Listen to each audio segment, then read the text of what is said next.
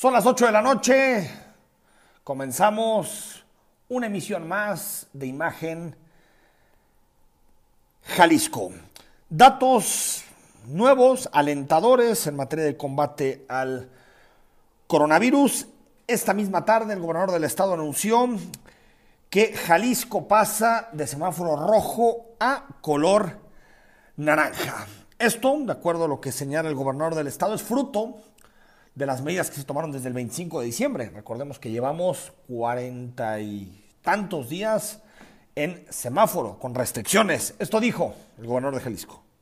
Quiero decirles que estos resultados, que la efectividad de las medidas que tomamos, eh, se demuestran también o se reflejan también en el semáforo nacional, que ya oficialmente a partir del día de hoy regresa Jalisco al nivel naranja. Pasamos de rojo al nivel naranja y ya la puntuación que tenemos está muy cerca del semáforo amarillo. Es decir, la reducción eh, del número de casos y todos los indicadores que se contabilizan a nivel nacional también tuvieron una reducción significativa. Agregó el gobernador que en este contexto Jalisco sigue ocupando los puestos más bajos en tasa de contagios, muertes por cada 100 mil habitantes, así como la tasa de positividad que pasó del 50 al 26%. Es decir, poquito de respiro en las cifras del coronavirus en nuestra entidad. No hay que lanzar las campanas al vuelo, no hay que, eh, digamos, relajar medidas individuales básicas como el uso de cubrebocas, ponerte gel antibacterial, lavarte las manos, utilizar eh, eh, o más bien guardar sana distancia con, respecto a a, las personas que te rodean y también no, no estar, no formar parte ni de fiestas, ni de convivencias en donde estén muchas personas, tener mucho cuidado con los lugares cerrados, que es donde hay eh, alto nivel de, de, contagio en espacios cerrados, cuando se reúnen 5, 6, 7 personas, relajan medidas, se quitan cubrebocas, son, son espacios riesgosos para la salud. Por lo tanto, buenos datos mañana el gobierno de Jalisco hará pública la nueva estrategia del coronavirus que ya no tendrá eh, eh, eh, cambios quincenales ni cambios semanales. Será el proyecto de aquí a que pues, estemos vacunados, a, vivir con, con, el virus y a vivir con lo que significa el virus. Hoy, por cierto, llegaron a México un millón, dos millones, perdón, de dosis de Cancino, la vacuna china, que se aprueba para casos de emergencia. Es decir, Esperemos que, el ritmo de vacunación eh, comience a tomar forma porque va lento, lento, lento. Te platicamos lo que sucedió el lunes en la zona de Real Acueducto, ahí cerca de, Andares, de Puerta de Hierro. Eh, un enfrentamiento, una balacera, iban por una persona, la querían eh, secuestrar. Y esto generó, detonó un debate no solamente sobre el suceso en específico, sino también sobre el funcionamiento o no del C5. Este debate yo lo eh, eh, eh, recuerdo desde la inversión del C5, si está funcionando o no, si da las alertas o no, si hay el número de personas adecuada para que funcione el, el C5, es decir, desde que recuerdo, desde que hizo esa gran inversión en el sexenio pasado para dotar a la zona metropolitana de Guadalajara y el interior del estado de un sistema eh, de cámaras homologadas en tiempo real para poder combatir el delito, existe este eh, debate. Hoy la Fiscalía General del Estado y la Coordinación General de Seguridad presentaron un video de la ruta de escape de los vehículos que estaban involucrados en la balacera del lunes pasado en este restaurante en los Otates de Real Acueducto en Zapopan. Recalcaron que las cámaras del C5 sí funcionan pero fue difícil seguir la ruta en tiempo real de los delincuentes debido a que se, recibieron reportes de varias fuentes, dificultando la ubicación. Indicaron que aún no hay detenidos, pero se identificó a la persona que, dejaron en un hospital. Aún no identifican a la presunta persona que privaron de la libertad. Solo aseguran, solo han asegurado uno de los vehículos que participó en el, en el altercado. Escuchamos a el fiscal Gerardo Octavio Solís. No hay detenidos, como un corte preliminar, las dos personas que trabajan en el restaurante se restablecieron rápidamente, están ya en condiciones de, incorporarse a sus labores. El, el otro herido se encuentra aún hospitalizado. Fue posible localizar prácticamente de manera inmediata el hospital donde se encontraba la persona fallecida. Pudo localizar un vehículo rojo. Pues mm, básicamente se salió a decir, no tenemos nada. No hay nada. Pero eso sí, el C5 siguió. Funcionan las cámaras. Está bien. La cámara es un instrumento para resolver las cosas. Sé, lo sé bien, que la Fiscalía no puede informar todo lo que quisiéramos. Está en su naturaleza. Es una institución que necesita cierto sigilio para poder encontrar a los responsables de los delitos.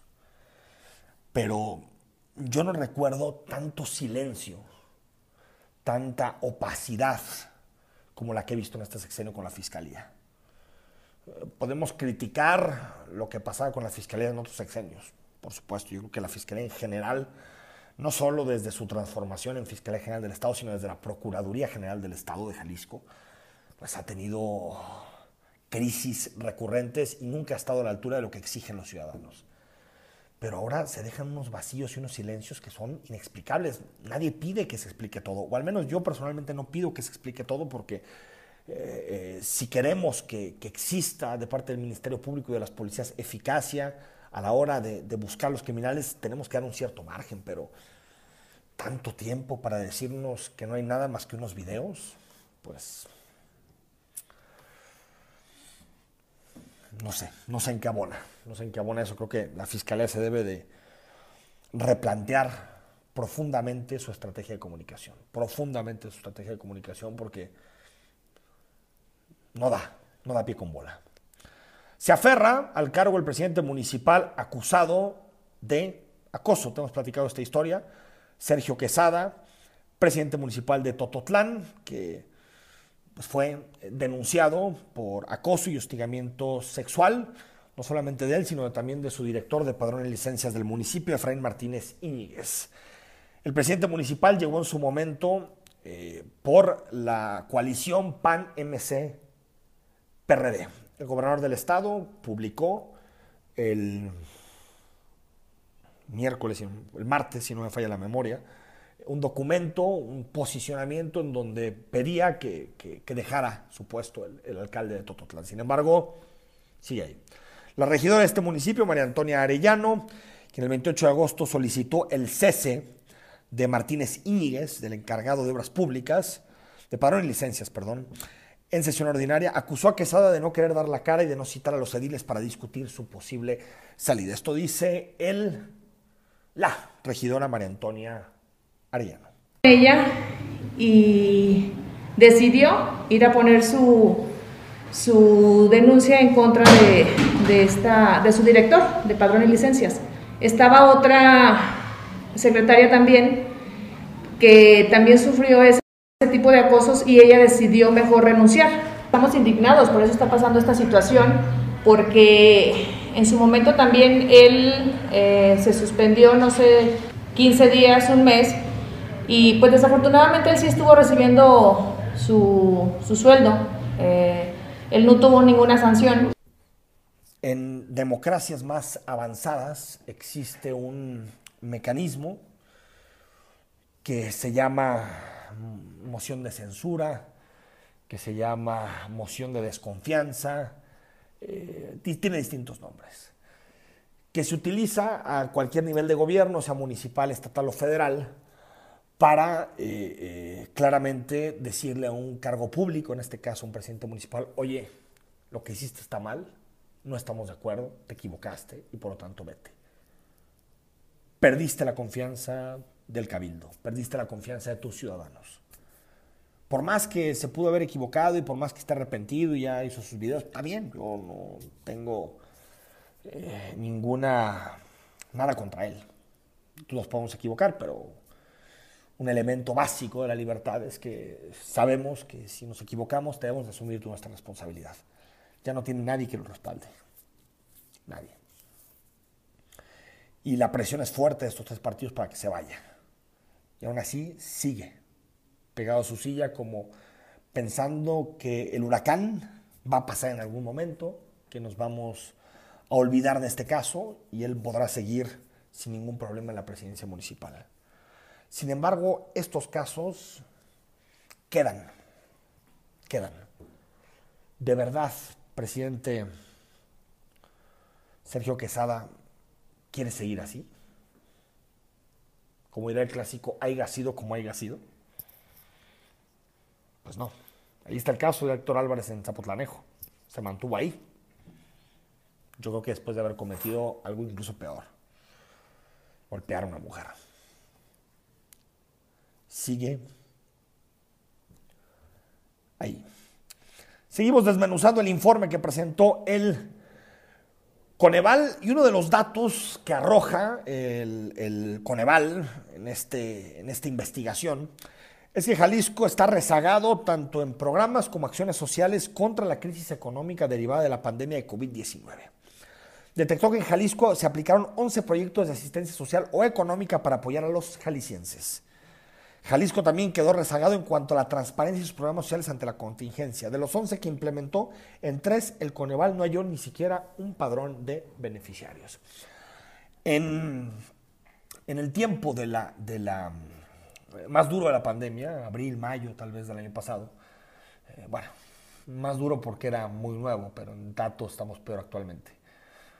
Eh, el gobernador dijo, el Estado tiene que ser proactivo, y debe utilizar sus recursos para salvar empresas, para salvar sectores económicos y sociales, cosa que yo estoy de acuerdo. No hay nada más conservador que pensar antes en el déficit y pensar antes en la ortodoxia económica y no pensar en las necesidades de la ciudadanía. No digo que se gaste todo lo que se va a gastar, no, dentro de límites razonables.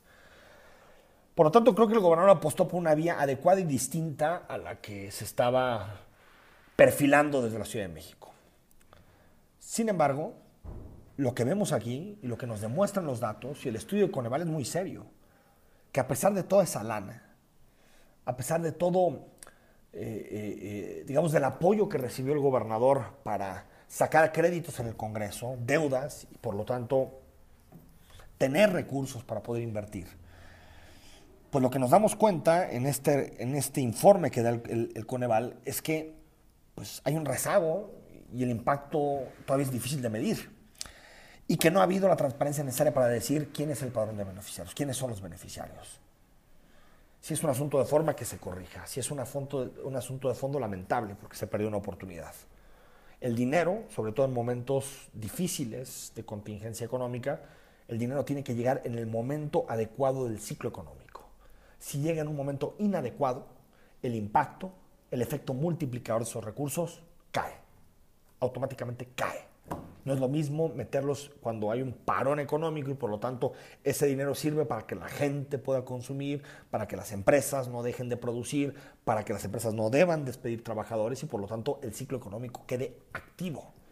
Si lo inyectas después, no te digo que no sirva, por supuesto que sirve, pero no tiene ni de broma el efecto multiplicador que tiene cuando se invierte en el momento preciso. Cofepris autorizó, te lo adelantaba, el uso de las vacunas chinas, Cancino y Coronavac. Esto lo dijo Hugo López Gatel, solo, solo para casos de emergencia. Coronavac arrojó una eficiencia baja, una eficiencia general de 50.38% en los estudios clínicos que hicieron en Brasil. Este jueves llegaron a México 2 millones de dosis de Cancino que se van a llenar y envasar en Querétaro. Escuchamos al subsecretario. La vacuna Coronavac de la empresa china Sinovac ya recibió autorización de uso de emergencia. Esa vacuna llegará envasada a México. La vacuna Cancino llegará en granel. De hecho, el próximo, eh, ya mañana tenemos el primer granel, llegará a México y se trasladará a una planta en Querétaro, su estado, donde se envasará. Pues ahí están sumándose. Que tengan, es lo único que se pide, que las dos vacunas chinas que llegaron tengan la eficacia probada, porque si no, eh, eh, nos metemos en una situación en donde creemos que tenemos a una buena cantidad de la población inmunizada, pero no está sirviendo. Esperemos que este porcentaje se pueda validar en una tercera fase en México y que eh, sepamos exactamente cuál de las dos, tanto Cancino como Coronavac, eh, sepamos exactamente qué porcentaje de inmunidad están desarrollando. Ya sabemos cuál fue el boquete por el, el bache, más que bache, caída del sector turístico en México. Está en torno a los 12 mil millones de dólares. Todo esto como resultado de 20.7 millones de turistas internacionales que cancelaron, no pudieron venir debido al COVID-19. México pasó de ser uno de los países más visitados del mundo, uno de los 10 países más visitados del mundo, pasó de recibir 45 millones de turistas a recibir 24 millones. Hay países con peores caídas, sobre todo Italia, España, Reino Unido. Y eh, es una caída de 46% el total de los turistas. El secretario de Turismo Miguel Torruco indicó que el próximo primero de marzo eh, se cumplirá un año de que comenzó el declive, porque fue el día en que la Organización Mundial de la Salud declaró al COVID como pandemia. Escuchamos a Miguel Torruco, secretario de Turismo. Enero y febrero del siguiente año del 2020 seguíamos con esa tendencia muy positiva hasta que el 11 de, de marzo, el miércoles, que nunca se me olvidará, eh, la Organización Mundial para la Salud declara el COVID-19 como pandemia. A partir de ese momento vino el desplome. Eh, abril y mayo fueron los peores meses. Vamos al corte, seguimos en imagen, 8 de la noche con 18 minutos. Cuando regresemos, conversamos con Carlos Manuel Rodríguez, vocal ejecutivo del INE. ¿Qué medidas está preparando la autoridad electoral para votar el próximo 6 de junio? ¿Será seguro? ¿Habrá distancia de seguridad? ¿Tendremos que llevar nuestros cayones? ¿Cómo serán las campañas? ¿Va a haber mítines? ¿No va a haber mítines? Esto y más, en imagen, noche de jueves. Conoces el WhatsApp de imagen, está abierto y nos encanta leerte, escucharte al 3333 69 45 22. Un fantasma eh, recorre las elecciones intermedias, las de 2021, y no, no hay que ser eh, eh, demasiado listo para darnos cuenta, para saber que mm, pues enfrentamos una jornada electoral muy distinta por el asunto del, del COVID, porque eh, pues digamos que, que, aparte de ser una elección intermedia en donde en muchas ocasiones la participación es baja, ahora pues está el coronavirus y muchas personas pueden dudar si hay o no garantías sanitarias, condiciones para poder ir a votar en 2021, en junio.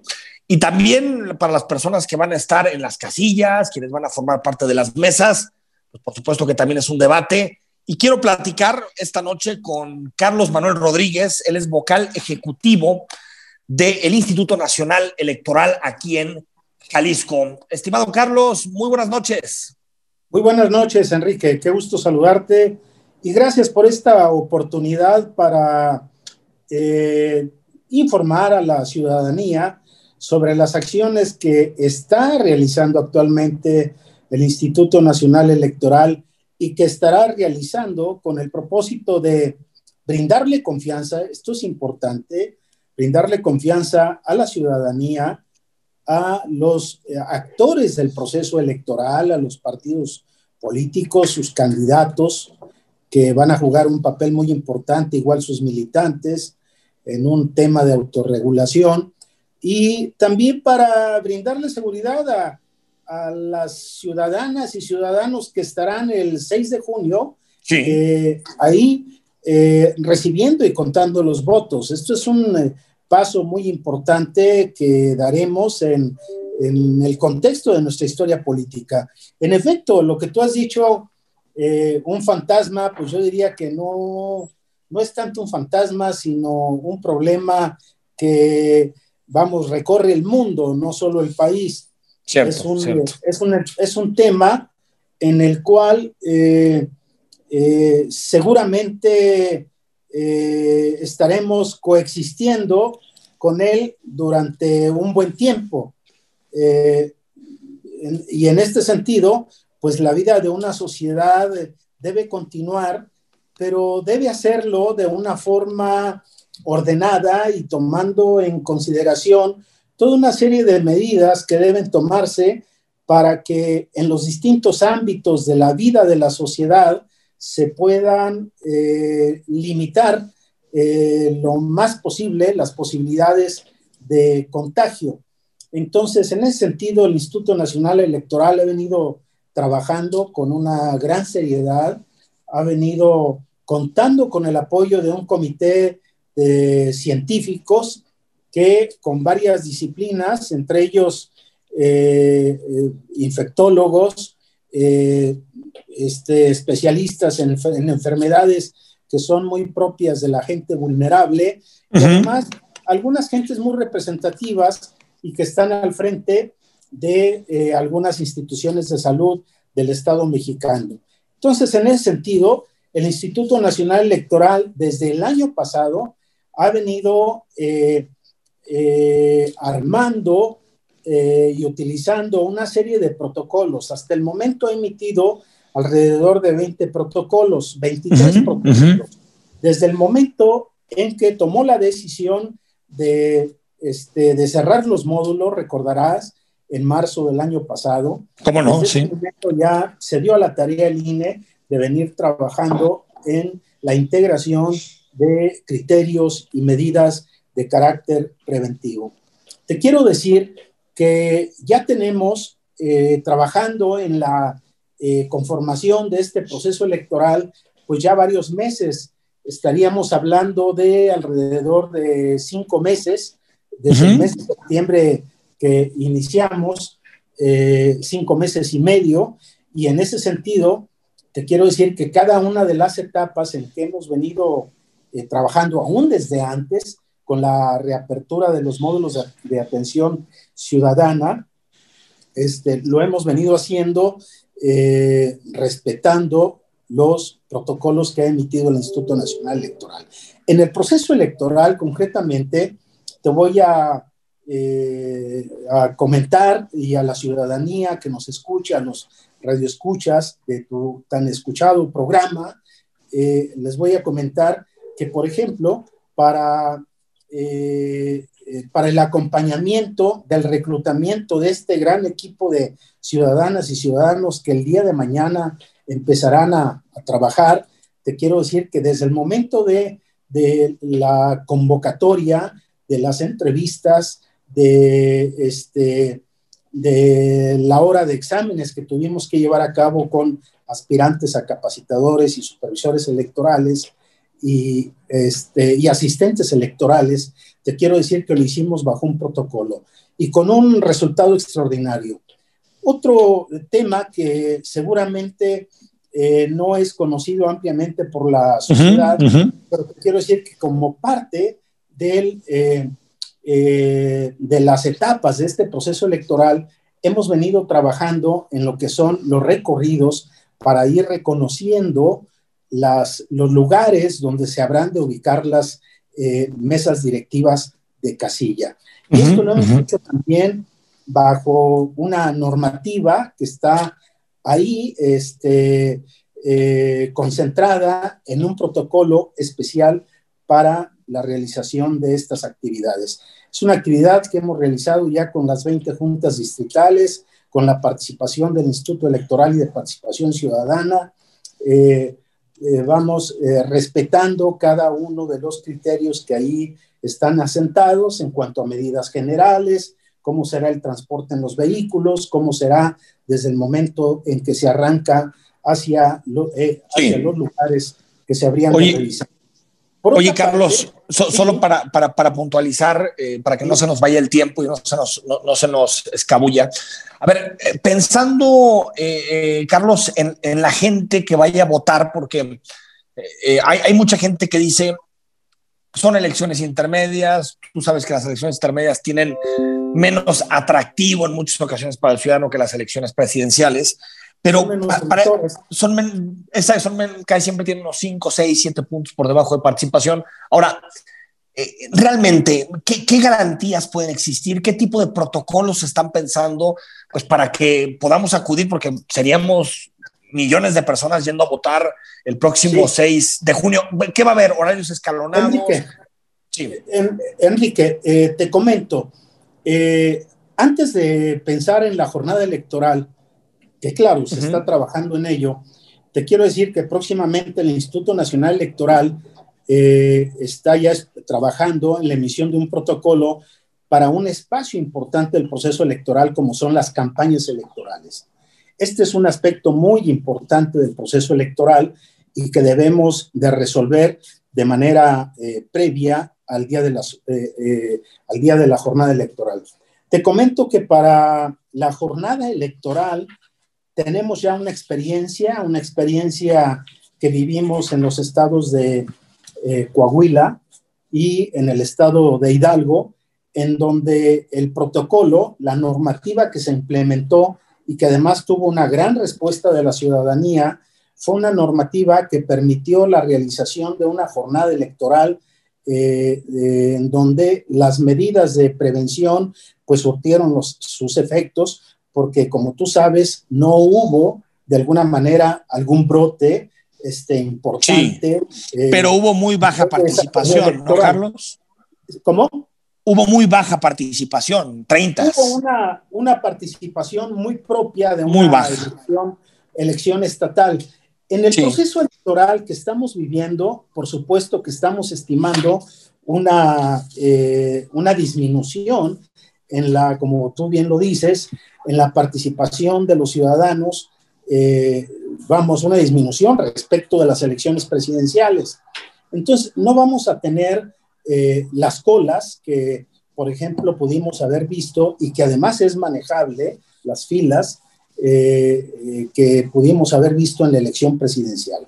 Para esto, te quiero decir que un protocolo de esta naturaleza, y creo que me estoy anticipando, y quiero ser muy responsable en... El, Anticípate, Carlos, nos encanta cuando se anticipan los invitados. en, mis expresiones, pero te quiero decir que este protocolo deberá de tener varios apartados. Uno de ellos, eh, que es muy importante, es un apartado de medidas generales que tendrá que, de alguna manera, buscar introyectar los aspectos centrales de las mismas a través de las campañas de difusión que oportunamente tendrá que implementar el Instituto Nacional Electoral.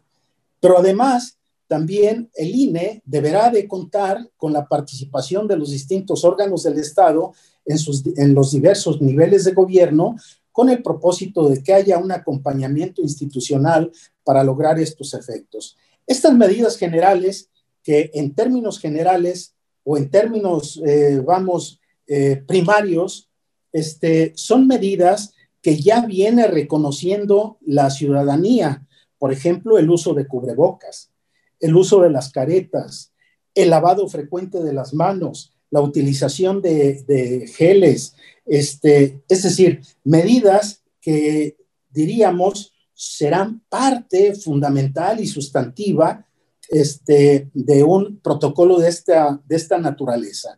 Y por supuesto tendrá que haber criterios en el sentido para la jornada electoral de establecer una sana distancia. Ya el Instituto Nacional Electoral viene trabajando en croquis que tendremos que eh, difundir entre nuestros funcionarios de casilla con el propósito de establecer una distancia adecuada eh, de manera preventiva para que eh, lo haya entre representantes de partidos y los propios funcionarios de casilla.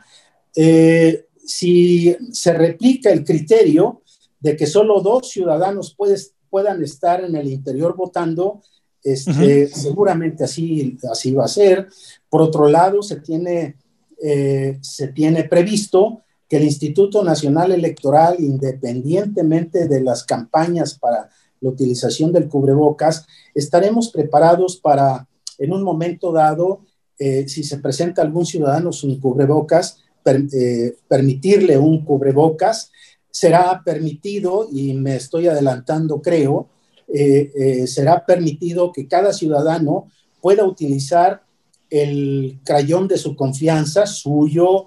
Puede llevar su crayón. En, fin, para que no tenga... Bueno, eso tiene sentido, eso tiene sentido para no estar pasándose crayones de uno a otro. Exactamente, y además eh, por otros oh, oh. elementos de, confianza. Ahora, Carlos, dos, dos, cosas, perdón, perdón, porque se me está quedando el tiempo y, sí quiero preguntártelas. Uno, ¿qué, se está pensando? Yo sé que esto es embrionario y que apenas están desarrollando los protocolos, pero para mujeres embarazadas, para personas de la tercera edad, ¿se está pensando, se está debatiendo horarios específicos? No, no, definitivamente no. Te lo voy a decir porque ya en otros procesos electorales se ha emitido el criterio para que a las personas de la tercera edad se les dé un lugar privilegiado y se les, se les atienda previamente. Es decir, esto ya, ya está previsto eh, hasta para otros procesos electorales. Estará previsto cómo vamos a atender a personas que sufren eh, alguna eh, alguna situación que les permite actuar con toda normalidad, débiles visuales, este, que deban de utilizar o que utilicen alguna silla de ruedas, que tengan problemas de... es decir, para una persona que tiene más de 60 años que, nos está escuchando, Carlos.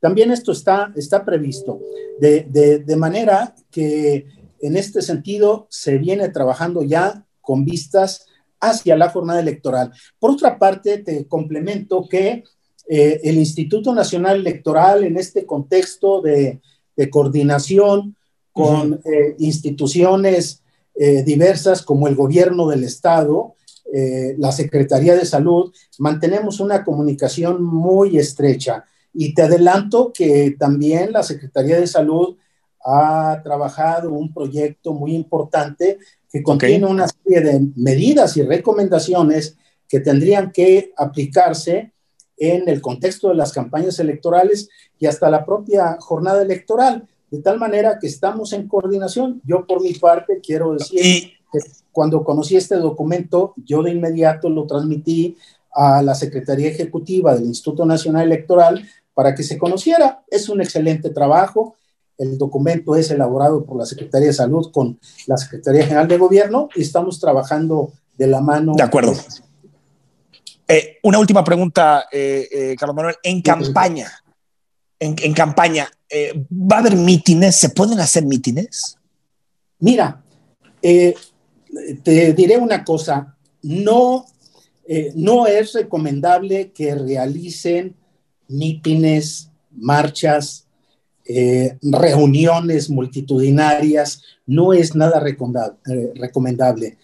te diré que en este sentido va a ser muy importante la actitud y la disposición de los partidos eh, para los efectos de autorregularse, pero es importante que conozcan toda esta serie de recomendaciones y de, eh, directrices para el efecto de que eh, la respeten y, bueno, sea bajo una autorregulación y todos cuidemos la salud de todos, porque sería una irresponsabilidad de partidos y de actores que quieran hacer campañas como en tiempos tradicionales. Y yo pienso que, que, hay sensibilidad en eh, estos actores, Eso esperamos. de tal manera que las campañas, hoy como nunca, se van a dar sobre todo en el espacio digital. Digital y en, y en medios de comunicación. Oye, eh, eh, Carlos, no hay, no, no hay posibilidad de que las elecciones se posterguen, ¿verdad? No hay posibilidad. Yo no lo veo posible ni es recomendable, porque sería más grave que los efectos de la eh, pandemia, que por cierto, la fecha en que vamos a celebrar las elecciones en junio, el propio clima ayuda para que no haya la diseminación. Otro, otro eh, escenario sería si se estuvieran programadas para el mes de diciembre. Pero por otro lado, esto es desde el punto de vista de la salud, pero el que no se cumpla un calendario constitucional de esta naturaleza, de antemano te digo que eh, se viviría un vacío constitucional que sería más gravoso que lo que estamos enfrentando.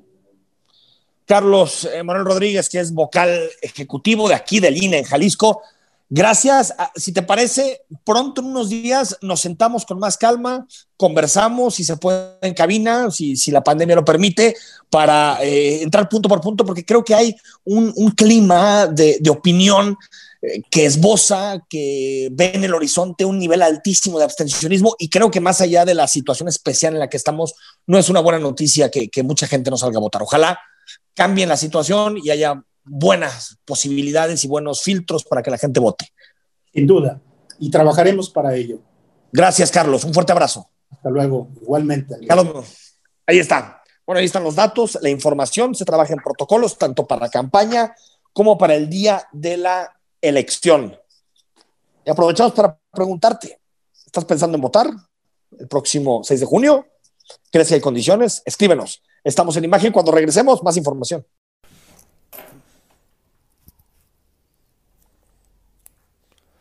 Seguimos. Noche de jueves en Imagen Jalisco. Quédate con nosotros. Todo el análisis y las noticias que tienes que conocer para cerrar tu día. Recomendación de parte del Centro de Control y Prevención de Enfermedades de los Estados Unidos. Llevar, escucha bien, dos cubrebocas y ajustarlos a las vías respiratorias para evitar contagio de las nuevas cepas de COVID-19 más infecciosas que las anteriores. Detallaron que lo mejor es colocarse una mascarilla de tela sobre una quirúrgica, lo que da una altísima protección a las personas. Este método ha demostrado ser efectivo para reducir la entrada de aerosoles que son potencialmente infecciosos en un 95% de las pruebas de laboratorio. Es decir, te pones primero una eh, eh, mascarilla, un cubrebocas, eh, digamos, quirúrgica, de estas eh, muy que tenemos muy identificadas con, con, médicos, con enfermeras, con enfermeros, y encima una de tela. Doble, doble protección. Y seguro tú estás pensando, si la gente no se pone bien un cubrebocas, que los vemos como arete, como eh, eh, bufanda, apenas cubriendo un labio, bueno, con el simple hecho, pues yo creo que de hacer el, cumplir el requisito y utilizarlo, pero bueno, ahí tienen la información. Lo que recomienda el Centro para el Control y Prevención de Enfermedades de Estados Unidos es utilizar doble cubreboca. la peor pesadilla de Trump y de López Obrador, ¿no? ya ni siquiera un cubrebocas, hay que utilizar dos cubrebocas. Mañana te traemos un reportaje especial, mañana viernes, sobre la iniciativa que presenta Ricardo Monreal, senador de, Morena, para regular las redes sociales. Ya tuvo su primera, a su primer detractor, y es el presidente Andrés Manuel López Obrador, que dijo que él no está de acuerdo en regular la iniciativa. Dijo que no está a favor de la censura, así lo dijo. Ojo, para quien decía que esta iniciativa no tenía nada que ver con la censura, pues el presidente dice que tiene que ver con la censura. La iniciativa prevé, recuerda, sanciones de hasta un millón de unidades de medida de actualizaciones, es decir, 89 millones de pesos por vulneración a la libertad de expresión. Esto dijo hoy en la mañanera López Obrador. Entonces, si el senador presentó una iniciativa, está en su derecho, como cualquier legislador. Pueden presentar reformas, no debemos extrañarnos. Se trata de temas, pues sí, este, polémicos. Yo soy partidario de que no se regule. Aunque no sería la primera vez en que Monreal y López Obrador juegan ese 1-2, policía bueno, policía malo. El policía malo es Monreal, que se mete con las calificadoras, que se mete con los órganos autónomos, que se mete con este, con el otro y con quien sea para que después el presidente actúe como policía bueno. Mañana nos profundizamos exactamente en qué tiene la iniciativa para que te des cuenta que es muy preocupante, porque atenta contra tu libertad de expresión. Y la libertad de expresión es un cimiento sagrado de la democracia. Sin libertad de expresión no hay democracia, no existe. Pero lo chistoso es que nos dicen que están en contra de la censura, iban a presentar la iniciativa ellos mismos, y después llega el presidente a decirnos, yo no estoy, yo no estoy a favor. Es decir, nos crean el problema y nos dan la solución. Está bueno, ¿no? Inteligente movida. Después de la controversia que generó desde finales del año pasado, habrá una nueva iniciativa para regular la subcontratación en México, mejor conocida como outsourcing. El presidente así lo señaló. La propuesta buscará la protección de los trabajadores de los abusos que se cometen en su contra, cosa que es cierto. Hay abusos con la figura de subcontratación, pero eso no quiere decir que hay que desaparecerla, sino hay que acotarla. El Senado de la República ya discutía un dictamen para regular el esquema de subcontratación en marzo pasado, pero hubo un desacuerdo, recordemos, en el bloque mayoritario y también hubo un desacuerdo con las patronales de nuestro país, con las cúpulas empresariales. Larry Rubin, presidente de la, de, la, American Society of Mexico, afirmó que la iniciativa para regular el outsourcing que se encuentra en la Cámara de Diputados afecta el empleo en uno de los momentos más difíciles para la economía mexicana. Así lo dice Larry Rubin, que es un economista de primera es la iniciativa Mata Empleos, ¿no? Y eso es verdaderamente preocupante porque ese tipo de iniciativas, eh, pues eh, no va a haber, eh, no, no, no, va a haber nada más verdaderamente la gente que ha sufrido por el COVID, sino van a sufrir por una política pública negativa, adversa, y no nada más adversa, perversa, diría yo, porque verdaderamente no se gana nada, ¿no? Y, y nada más se empuja a mayor informalidad Larry eh, Rubin, para que lo, conozcas, ha trabajado mucho en temas relacionados con la relación eh, México-Estados eh, Unidos, ha colaborado con distintos medios como Reforma, como Expansión, como CNN, como Forbes, y en este momento es el presidente de la Junta de la American Society, entonces una persona con muchísimo bagaje y que dice que, que podría afectar, puede llegar a afectar el empleo, la subcontratación. Buick está estrenando una nueva joyita.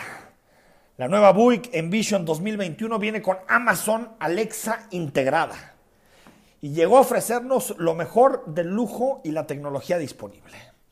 Controla todos los dispositivos inteligentes de tu hogar desde el tráfico o desde donde estés. Todo esto ahora es posible con la nueva Buick Envision. Con la nueva Buick Envision comienza a vivir el luxury on demand. A ver, muchísimos comentarios. Gracias por, por escribirnos, gracias por mandarnos mensaje. 7733, eh, no sé, quiero felicitar al programa por su objetividad en que manejan las noticias. Estoy en desacuerdo con que se rentija la entrada de los adultos mayores a las plazas y centros comerciales porque creo que atentan contra los derechos humanos. Gracias por tu, por tu mensaje. A ver, una cosa, este programa tiene entrevistas, información, análisis y opinión. Tratamos de ser con la información lo más pulcro que podemos, darte toda la información y los datos. Ya después lo que opinemos, el análisis que hagamos, tú sabrás si te gusta, si no te gusta, si estás de acuerdo o no. En muchas ocasiones no vamos a estar de acuerdo, en otras seguramente sí.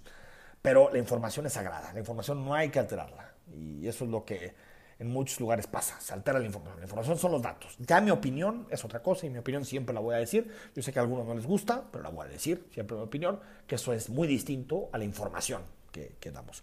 Terminación 9435. Hola, buenas noches. Si, llega presidente municipal Uribe y Miguel León a Tlajomulco, ahora sí se acaba la primavera, señores. Puras casas y departamentos. Pues esperemos que siempre se proteja el medio ambiente.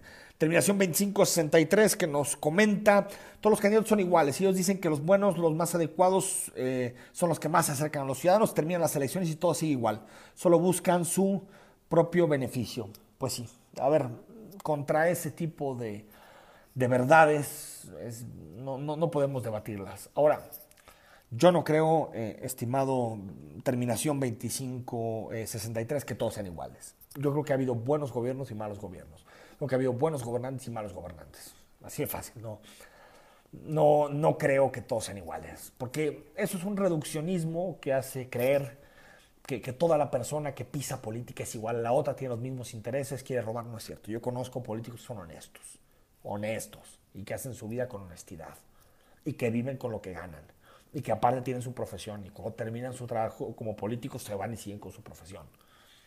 Y hay políticos muy malos, corruptos, sátrapas, pues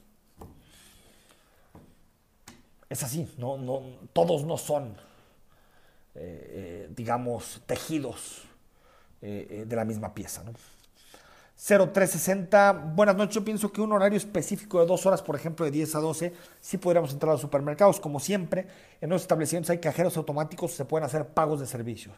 Los hijos y nietos mayores tienen sus responsabilidades y no siempre pueden hacernos compras, pagos. Creo que los adultos mayores somos los primeros en desear conservar la salud. Muchas gracias por su atención, muchas gracias a ti por escribirnos. Terminación 42-33. Espero que Uribe no sea el candidato, lo percibo muy presuntuoso y prepotente. Obvio, nunca votaré por Morena.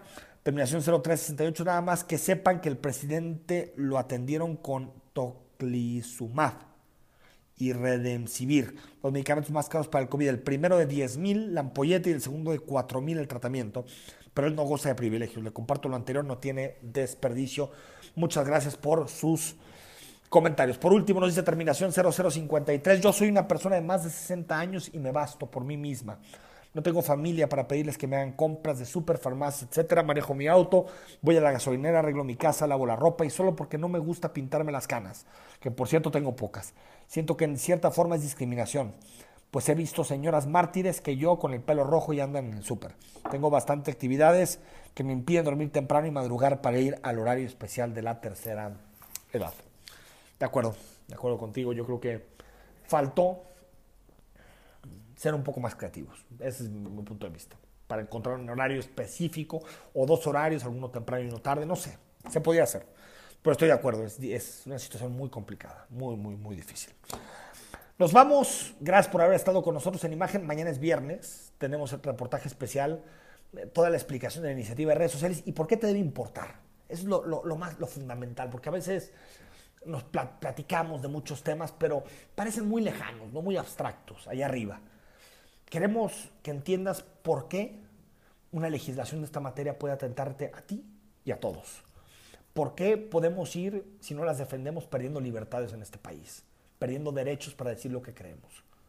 Eso es fundamental. Una democracia no se mantiene si no hay demócratas que la defienden. No hay más. Hasta aquí llegamos hoy en imagen. Muy buenas noches. Nos escuchamos mañana viernes.